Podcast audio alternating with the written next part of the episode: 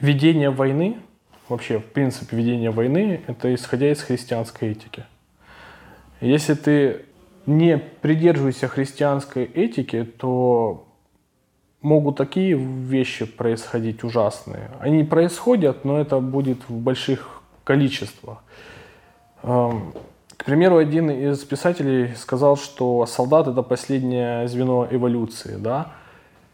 Эм, с ним, в принципе, можно согласиться, но если бы не одно но, христианское мировоззрение, если бы не одно но.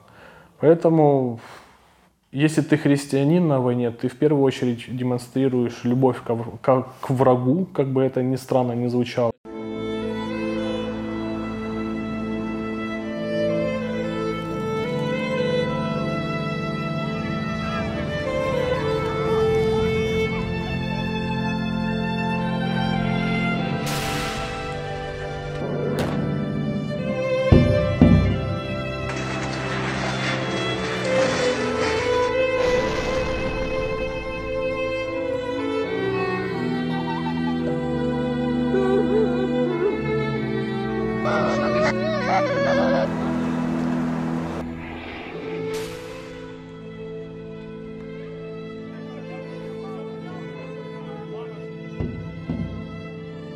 Друзья, всем привет!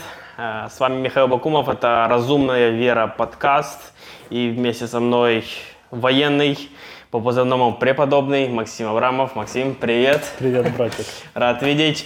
Сразу предупреждение всем, кто аполитичный, э, этот подкаст не подойдет, поэтому если вы А, то можете не смотреть дальше. А если вы Б, то, пожалуйста, приятного просмотра. Кто уже видел, мы с Максимом как-то говорили, у нас был подкаст, и тогда Максим еще только получил травму, он был, э, по-моему, во Львове, как раз на кладбище была такая запись, очень эффектная, вот, и прошел ровно год. Наша вера, она должна испытана должна быть испытана огнем. До этого было.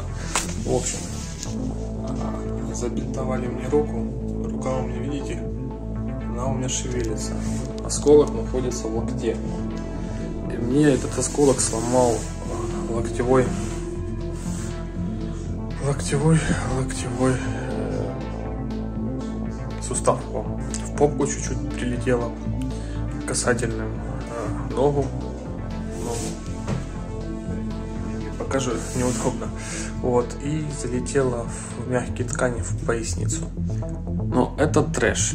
Я думал, по мне, когда артиллерия и танк одновременно стреляют, но нет. Оказывается, когда летит баллистические, летят, вернее, баллистические ракеты, потом прилетают вертолеты, начинают обстреливать позиции, да, и потом после этого кассетные мины начали лететь. Ну, у меня теперь, по-моему, все бомба-комбо есть, которые я создал, кроме, не дай бог, ядерного взрыва.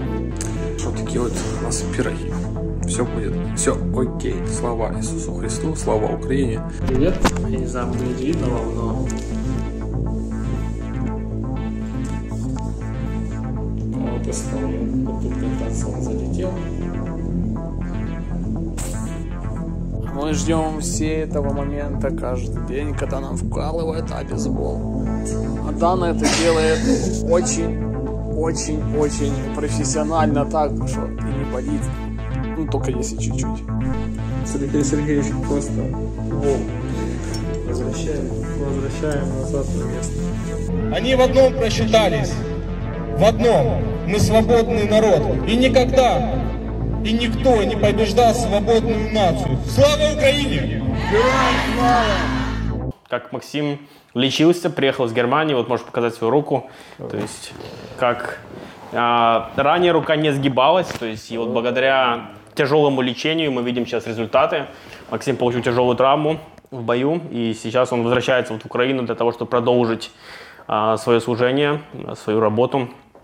А, опиши вообще вот э, какие твои были а, этот год, не знаю, может быть, ощущения, мысли, служения. Вот как, чем ты занимался этот год, когда находился вот в Германии? Вот, какие ты были? Ну, в основном это были мероприятия, которые связывало меня с медийностью. Это всевозможные интервью в газетах, телевидение, ну и плюс какие-то митинги, которые мы устраивали в Гамбурге, в разные праздники украинские, митинги, мы брали участие. В конч...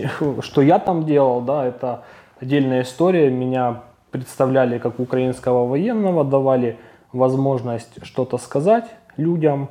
И я думаю, что неплохо получалось. И за этот целый год на самом деле много чего изменилось э, в лучшую сторону для того, чтобы презентабельно показывать украинское войско и, в принципе, украинцев в целом. Угу. А изменилось ли твое видение или миссия твоя, вот, или же ты движешься в одном направлении все время, как ты находишься на службе? То есть это уже 6, 6 лет, правильно? Да, ну, в принципе, если мы говорим за службу в армии, то э, я бы назвал бы это следующим образом, что служба а, в армии – это твоя, в принципе, работа. То есть, э, понятное дело, чем в армии занимаются. Вот. Когда я приехал в Гамбург, э, после лечения я начал заниматься медийностью, что это для меня повлияло, ну, дало возможность по-новому э, оценить э, вообще свои возможности. Но, в принципе, в Украине до войны я старался быть открытым и общаться со всеми, с кем мог. Но в Гамбурге в разы, в 10 раз выросла вот эта служение, это служение, чтобы можно было, а, в частности, проповедовать. То есть, когда ты выходишь на сцену, звучит определенный центральный нарратив, что Господь с нами. И, конечно, это служение развило, и это много чего изменило во мне и в целом. Угу. Вот для многих, наверное, а, особенно для христиан, которые такие вот к этой категории относятся такие вот, которые не особо, скажем так, поддерживают армию, да, больше жители неба. Вот, э, ну и для, для многих других людей вот есть такой стереотип, что, в принципе, вот в армии в основном люди, которые, а, ну, просто хотят заработать денег, а просто там проходят что-то, чтобы, ну, чтобы что-то было, да и все. То есть не нашли себя в жизни и, и просто призвали в армию, ну почему бы нет. То есть, но ты показываешь, что на самом деле есть много военных, которых, э, которые преследуют более возвышенные цели, и это не просто все сводится там к работе или к деньгам. То есть вот как ты видишь для себя, что для тебя быть военным? Ну, военный в первую очередь это призвание. Я еще не встречал ни одного человека, который сидит за 100 тысяч гривен в окопах и думает, когда же он побыстрее эти деньги получит. Э, я помню, когда мне мама позвонила и спросила, ну как там, денежку вам платит государство? А я вышел как раз после боя. Я единственный раз в жизни сказал маме, закрой ты свой рот.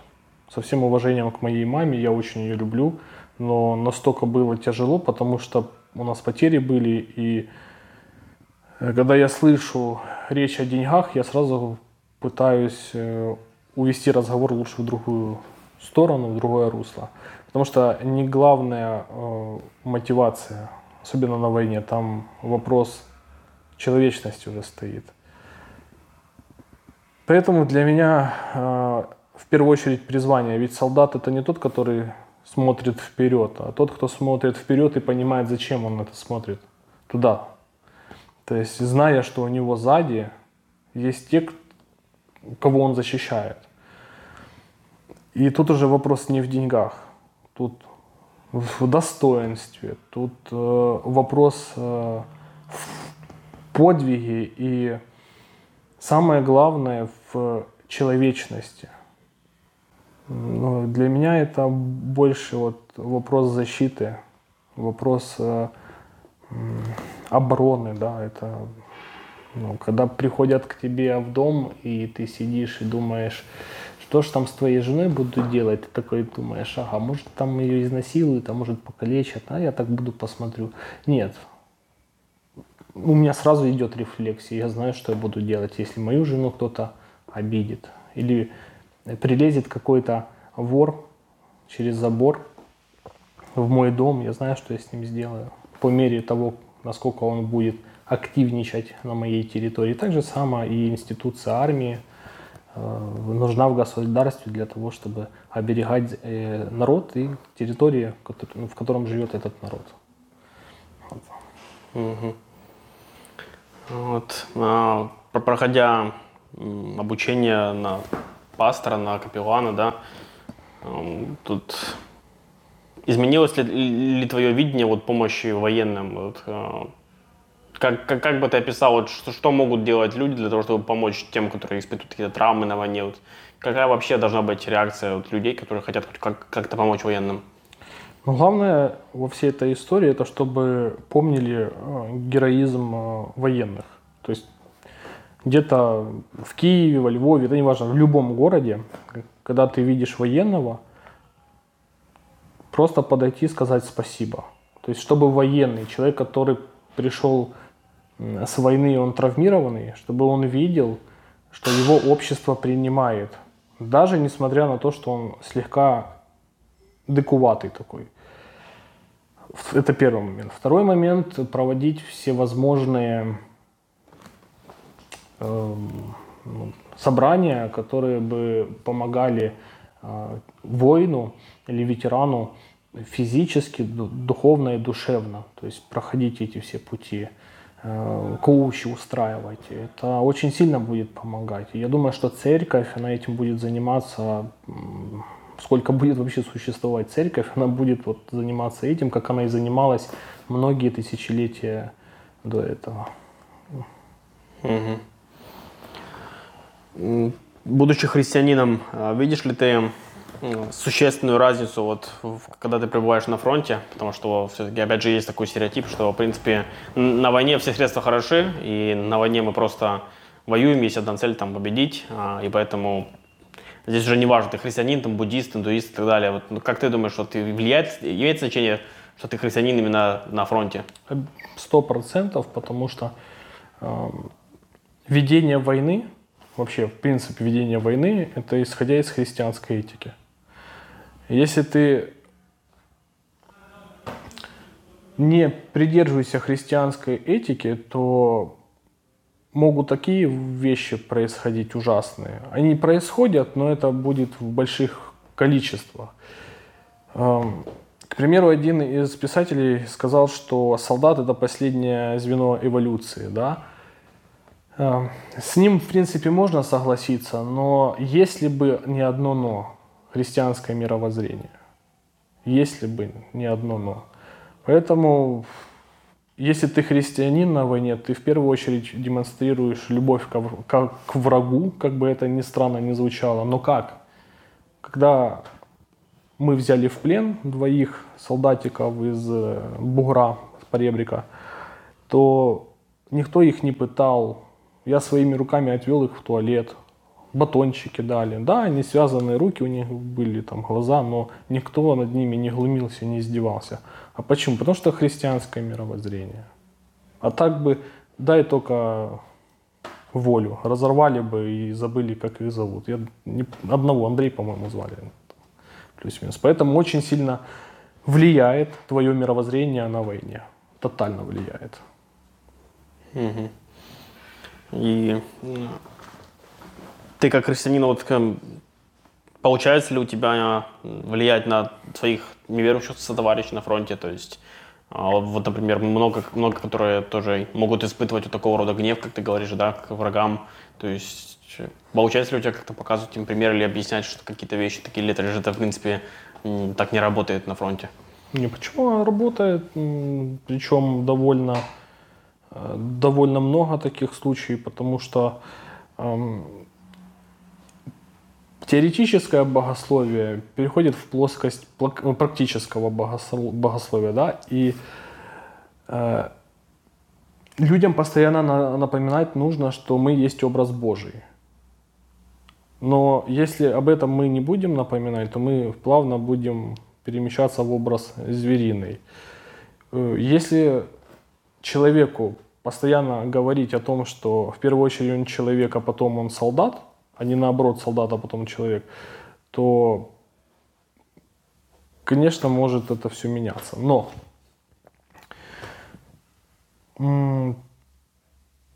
мне кажется, что в этой ситуации если и влиять, то влиять надо с умом тоже. То есть надо объяснить основные концепции христианского мировоззрения, да, то есть если попадает человек в плен или там сам сдается, или вот есть такое правило, да, если вот выбирать между раненым бойцом, который вот, ну, враг твой, да, по этике христианской, да, которая сформировала вообще принцип ведения войны, и твоего сослуживца, да, который тоже раненый, ты должен врага в первую очередь эм, а, можно назвать это обслужить, да, то есть э, надать э, первинну допомогу, пе- Первую первую помощь. Да. Ответил? А, В Германии ты видел концлагеря, ты был в Осенбурге, а сегодня ты был в Польше на Майданке.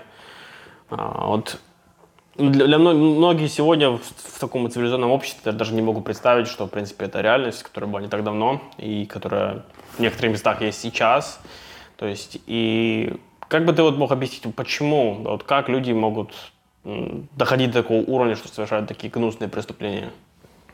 Идеи, которые э, доводят людей до безумия. То есть э, меняется авторитет на человеческий, а не на Божий. И все. Человек становится Богом, а если это с- э, вождь, фюрер, то есть одно и то же, какой-то лидер, э, и по этому лидеру идет политическая оценочная плоскость, философская, ну, там много чего, да, то то, как этот безумный человек, у которого все есть в этой земной жизни, он царь и бог земной, то если он говорит делать так, то будут люди делать. И люди впадают потом в безумие, смотря на его идеи.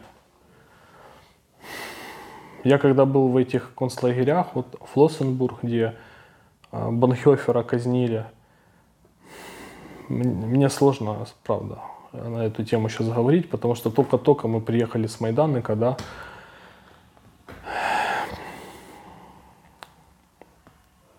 просто. Сумасшествие, которое было в 20 столетии, оно не имеет вообще в истории примеров, когда вот за, за один день 100 человек в топку.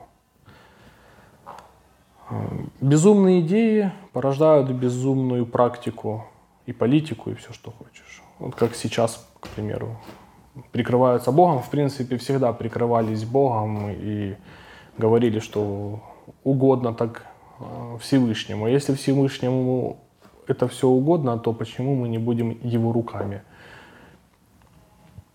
Увы, нет. Увы, нет. Банхёфер показал, что руки совсем в другом месте. Это у него руки, а у них руки, которые пролиты в крови и, и не хотели в этом каяться до того момента, пока они не проиграли.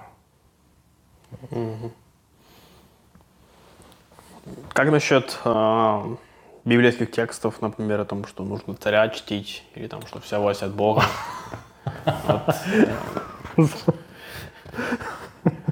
Я предлагаю, не знаю, у нас тут окно есть, там, или дверь, откройте дверь и там посмотрите, есть ли сейчас цари.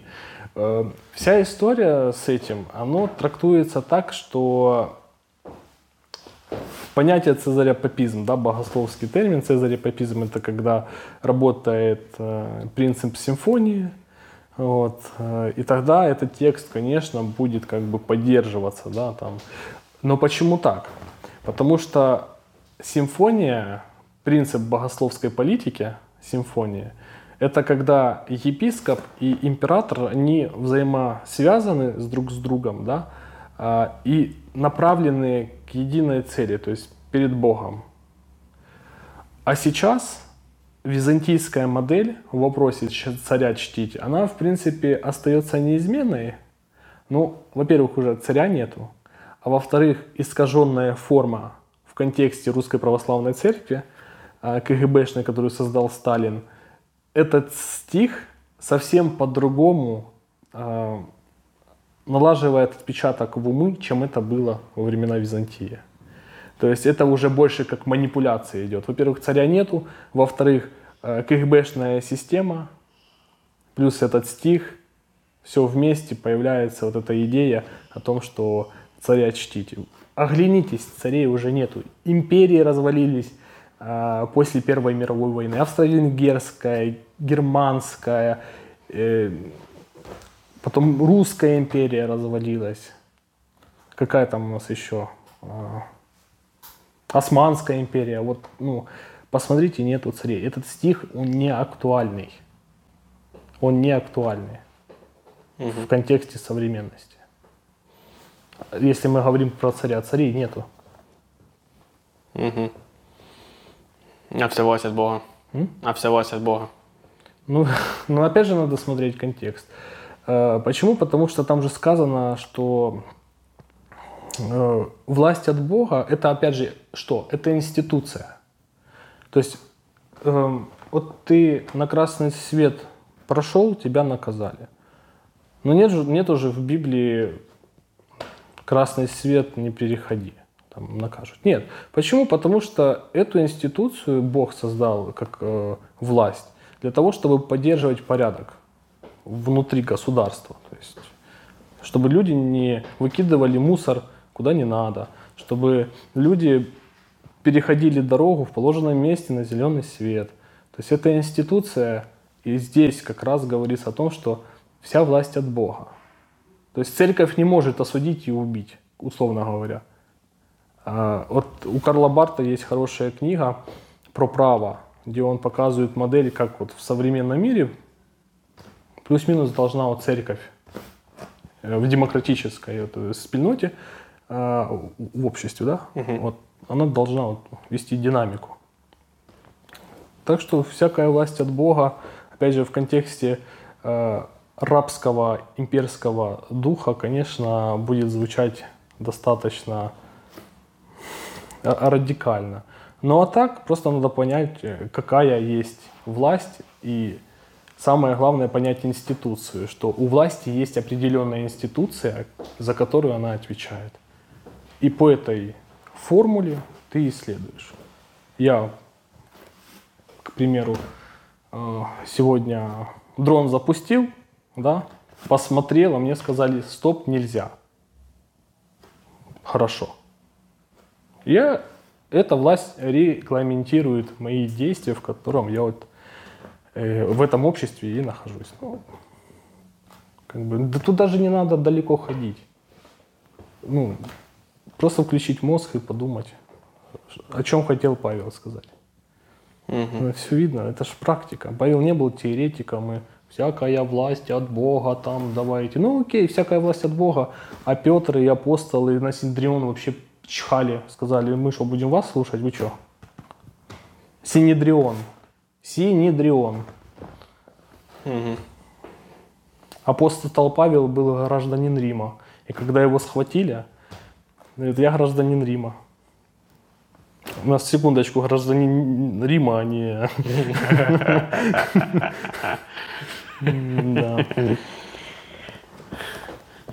Какие тексты в Библии ты вот э, по-особенному открыл для себя во время войны?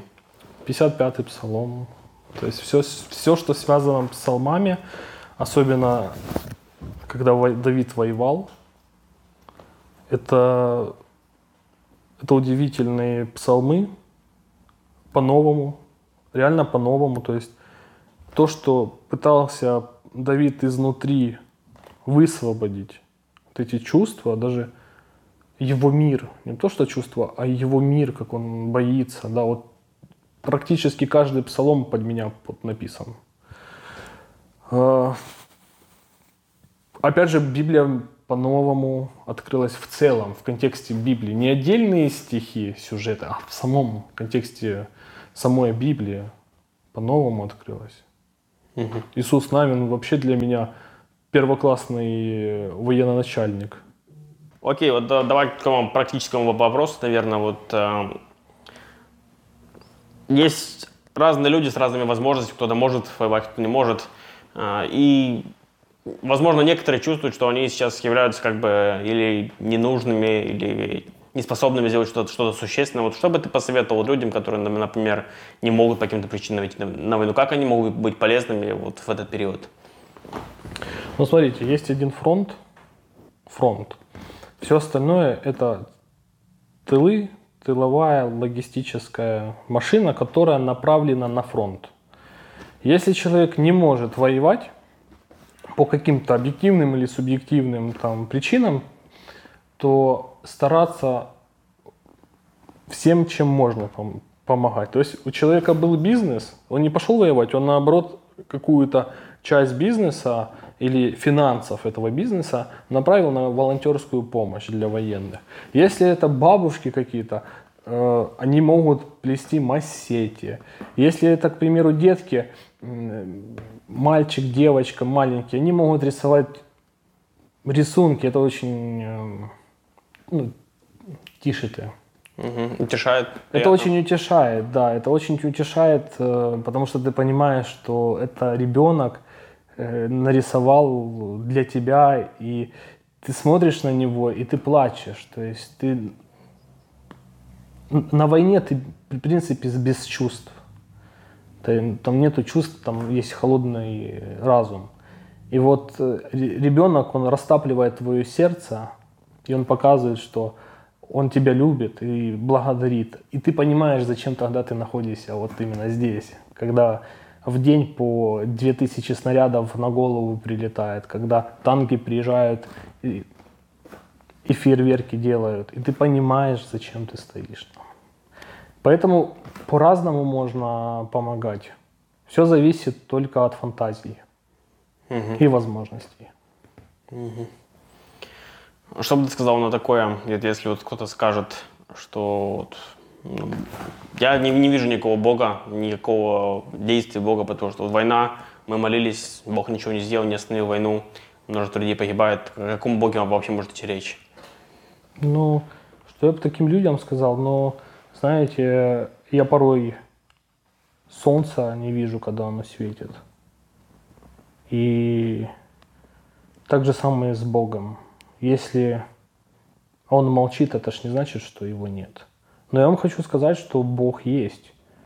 Особенно это можно просмотреть историю, когда нам давали трое суток на существование. Я общался с э, немецкими военными. Э, я им говорил, а вам не стыдно вообще нам было отдавать там три дня, семь дней, месяц? Вам это не стыдно? Поэтому Бог проявился достаточно явно, сверхъестественно, когда Он послал во время того, как э, противник начал вторгаться в нашу страну, минуса в марте месяца.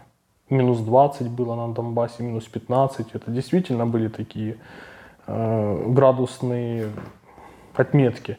Э, когда десант не смог высадиться ну, в Одессе – когда зашли э, российские путинские войска, и они начали сами себя обстреливать. Когда, ну, то есть многие вещи, которые на первый взгляд вроде бы кажется мелочь, это все формирует большую картину, где потом, когда пройдет лет 50, когда аналитики, ну, военные аналитики будут анализировать эту кампанию военную, русско-украинскую войну, и они эти факторы все будут учитывать. Если раньше, если взять, к примеру, 1944-45 год, эм, высадка э, союзных войск в Нормандии, там война шла буквально за погоду. То есть кто будет иметь э, метеорологические данные точные, да, тот сможет спланировать э, нормальную операцию. Так же самое и здесь. Бог проявляется везде. Да, понятное дело, гибнут мои друзья, у меня много друзей раненых, погибших. И сказать, где Бог, Бог в окопах. Потому что если бы его не было, не было духа нашего народа. Если бы его не было, мы давным-давно уже проиграли, потому что Бог находится на стороне жертвы. Как бы там кто ни говорил. Слава Украине, да, героям слава. Потому что слава есть у каждого своя.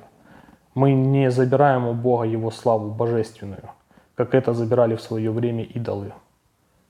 Украина не идол. У Украины есть своя слава. У меня есть своя слава. Я герой. По тому, как ко мне обращаются. Хотя я не нацепляю ярлык на себя. Я простой пацан, мне 26 лет, я Максим, мой позывной преподобный из-за того, что ну, так сложилось. Но я, я тоже в туалет хожу, я тоже, извините, пукаю, но я простой. Для кого-то я герой. И спасибо большое, что люди смотрят. А для кого-то герои э, пожарники. Для меня вообще э, пожарники это номер один героя. Полицейские герои. герои. Люди, которые деток нянчат инвалидов. Они для меня герои. И у них есть своя слава. Когда памятники ставят людям, и при жизни, и после их жизни у них есть своя слава. Значит, они чего-то значимого сделали в этой жизни. Поэтому вот это все постсоветское, ой, блин, я прошу. Остановите эту землю, я сойду. Если люди за 30 лет не поняли, что они стратегически а, профукали в прямом смысле, стратегически профукали взращивание нормальную, э, взращивание, вернее, нормального э, учения, да, на котором выросли бы служителя уровня реформаторов, да, хотя еще далеко до этого, я думаю, то не плакали бы, а почему у нас коррупция и многие другие вещи. Поэтому Бог есть, и Он сейчас делает то, что, к сожалению или к счастью, не сделали те наши служителя реформация в голове. Угу. Какие, может быть, ты посоветовал бы книги или ресурсы, вот, которые могли бы помочь эту тему осмыслить людям, э, которые хотят понять какие-то азы? Азы самого богословия или азы? Вот, наверное, взаимодействие христианина и политики, возможно. Ну вот Брюс Шелли, история церкви. Он тут говорит то, что большинство постсоветских христиан, в основном постсоветских, ну и плюс эм, у протестантов, идет амнезия тотальная. Они знают историю первого века и знают историю только по местной церкви. То есть две тысячи лет куда-то вдруг ушли. Э, и он поправляет эту амнезию, дает хорошую вакцину. И он показывает, что церковь давным-давно уже ответила, где Бог, когда идет война. Давным-давно уже определ, определила вопрос теодиции и вопрос добра и зла. Эта бы книга очень сильно повлияла на людей. Дальше, если взять твою библиотеку, Солженицын. Ну, тут она не богословская, но больше человеческая, которая тоже ведет к большим философским вопросам и ответам. Это Солженицын. А, какая еще тут у нас интересная есть? Эм, если кто хочет разобраться в вопросе богословия, в современном богословии, то богословие и богословы 20-го столетия, где-то я видел тут у тебя, э, где-то здесь была, вот сверху, сверху возле Кальвина, вот, богословы и богословие 20-го столетия. Увидел? Кальвин и справа от него. Угу, угу, Вот католицизм, вот богословы и богословие 20-го столетия. Ага, вот, вижу, да. вижу, а, вижу. То есть я думаю, эта книга бы очень сильно показала, как менялось богословие. Потому что все, можно назвать это так, эм, толкование этих вещей, о чем ты меня спрашивал, все влияет напрямую от богословия. То есть это то, как Бог смотрит на эти вещи. Ну и плюс-минус Фрэнсис Шефер, это вообще надо э, как домашнюю книгу держать, чтобы продолжалась жизнь или... Да, а, вот, э, да, чтобы продолжалась жизнь. И он здесь, и он не молчит. Отличная книга. Ну и напоследок, наверное, мою любимую. Э, Эрик Метаксас. Дитрих Банхёфер, биография Банхёфера, которая неплоха, конечно, хотелось что-то больше глубокого, но показать дух дух пастора, который сопротивлялся идеям нацизму, боролся, не просто сопротивлялся, а боролся, который повлияла на меня э, очень сильно, личность Банхёфера, его богословие. Ну, вот почему я военный. Потому что Дитрих Банхёфер, немец, я как раз у него был на, можно назвать это могиле, да, потому что мы не знаем, как он, где он физически похоронен, может, скорее всего, вот там, где прах людей этого концлагеря. И я ему сказал спасибо большое, пастор, что показал, как надо бороться за свободу, раз. И во-вторых, я сказал, что тобой бы или вернее ты бы гордился сейчас своим народом. Я это ему сказал. Ну, да, поэтому вот эти книги я бы сто процентов рекомендовал читать и читать и перечитывать э, для того, чтобы пища для ума пополнялась э, десертами, да, такими деликатесами. Ну и самое такое еще можно, не знаю, какая тут еще литература. Ну, крест Гитлера это тоже на фоне сегодняшних событий, это актуалка. Угу. Да. Спасибо большое, Максим. Спасибо за твой пример. И пусть Бог благословит тебя в твоем служении. Надеемся, что все будет дальше хорошо. И ждем от тебя новостей, новых проектов. Бог благословит. Спасибо за приглашение и то, что делаешь нужное дело в такое сложное время. Спасибо.